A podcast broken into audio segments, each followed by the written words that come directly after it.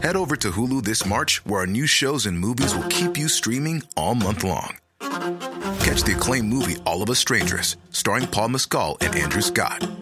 Stream the new Hulu original limited series We Were the Lucky Ones with Joey King and Logan Lerman. And don't forget about Grey's Anatomy. Every Grey's episode ever is now streaming on Hulu. So, what are you waiting for? Go stream something new on Hulu.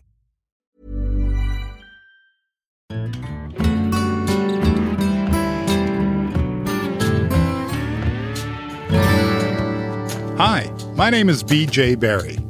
Welcome to 100 Music Legends, the stories of the 100 most important songs that you most definitely should know. Today we feature the song Rich Girl by Hall & Oates. You're a rich girl and you're gone too far cause you know it don't matter anyway. You can rely on the old man's money.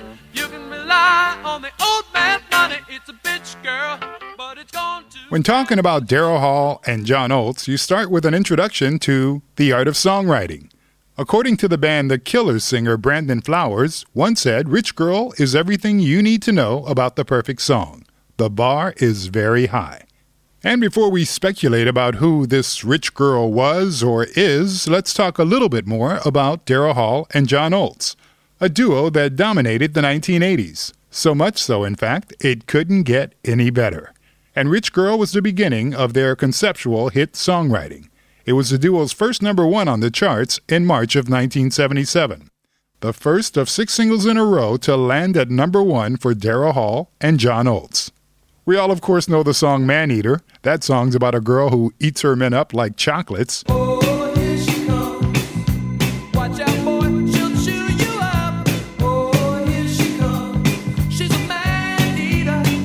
So we have a man eater and we have a rich girl. And before we get to that rich girl, let's talk about a woman that may have a lot to do with the inspiring of Hall & Oates, and her name is Sara Allen. The woman who was at Daryl Hall's side for almost 30 years, and some say a muse of sort, the inspiration for the duo while they were on their way to success.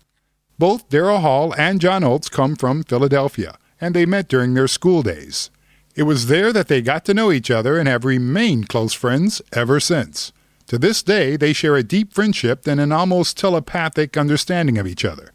And because they both came from Philly, it was written in their DNA that their music must have something to do with soul. And maybe because of Daryl Hall's voice, whom some critics certify to simply be the world's best blue eyed soul singer. Well, the world's best is certainly a matter of opinion, but hey. Say, baby, if we can't solve any problem, why do we lose so many tears? Oh, so there you go again, go again. When the leading man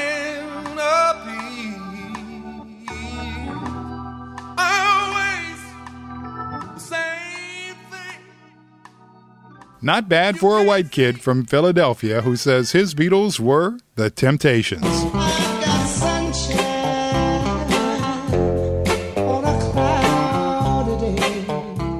But that alone wasn't enough to fulfill his dreams of success. It was still a bit of a journey. Although Hall & Oates wrote songs from the beginning and also performed well together, they needed a manager. That manager would be Tommy Mottola, who brought them their first major record deal. But that wasn't really enough either. The first album got dusty in the record shops. Then their second and third album wasn't really successful either, although it did have a song called She's Gone on it. She's gone. She's gone. Oh, I, oh, I, I better learn how to face. She's gone. She's gone. Oh, oh I, oh, I, I the devil's At first, that song didn't make it onto the charts. It was later re released, however, and then it became a top 10 hit. Then came the demand from the record company hey guys, we need a hit. And this is where Sara Allen comes in. A young woman who was friends with John Oates, John Oates then introduced her to Daryl Hall, and it was like love at first sight. Right from the very beginning, they clicked, and within a few weeks, they became lovers. Simply soulmates, the perfect inspiration for the song Sara Smile. Sara,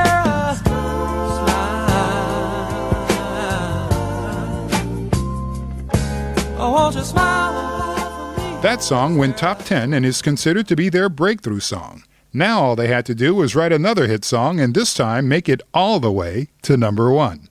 And for that, you had to write a real catchy song.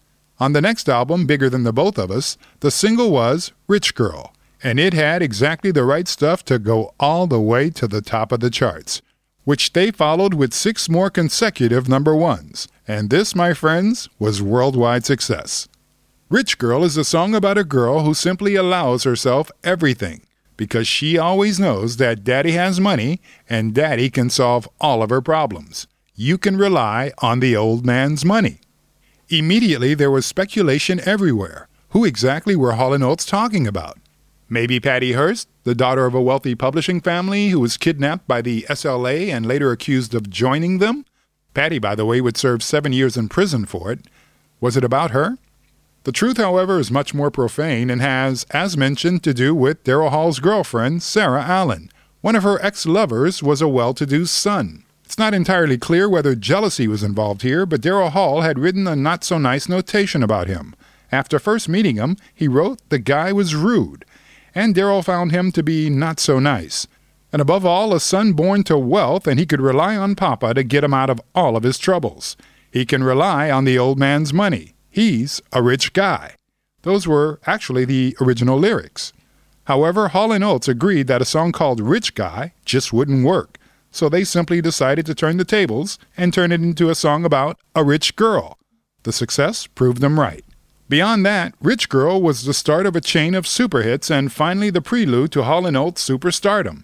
MTV went on the air in the early 1980s. Hall & Oates were always on air, and they constantly played their song Rich Girl. And remember Brandon Flowers from the band The Killers who said this was just a great song? She also said, Every time I sing this song, on the very first bar, I always get a feeling of happiness. By the way, one has to wonder if that rich guy ever found out that the song was really about him. And what ended up happening to this rich guy? Give Rich Girl a listen and try not to think of the rich guy. Somehow it's just sexier that way. She's a rich girl. Yeah, I like that too. Before we go, we'd like to remind you to subscribe to this podcast. Check out our playlist on Apple Music and Spotify, and while you're there, make a song request. Go to 100greatsongs.com. We'll see you the next time.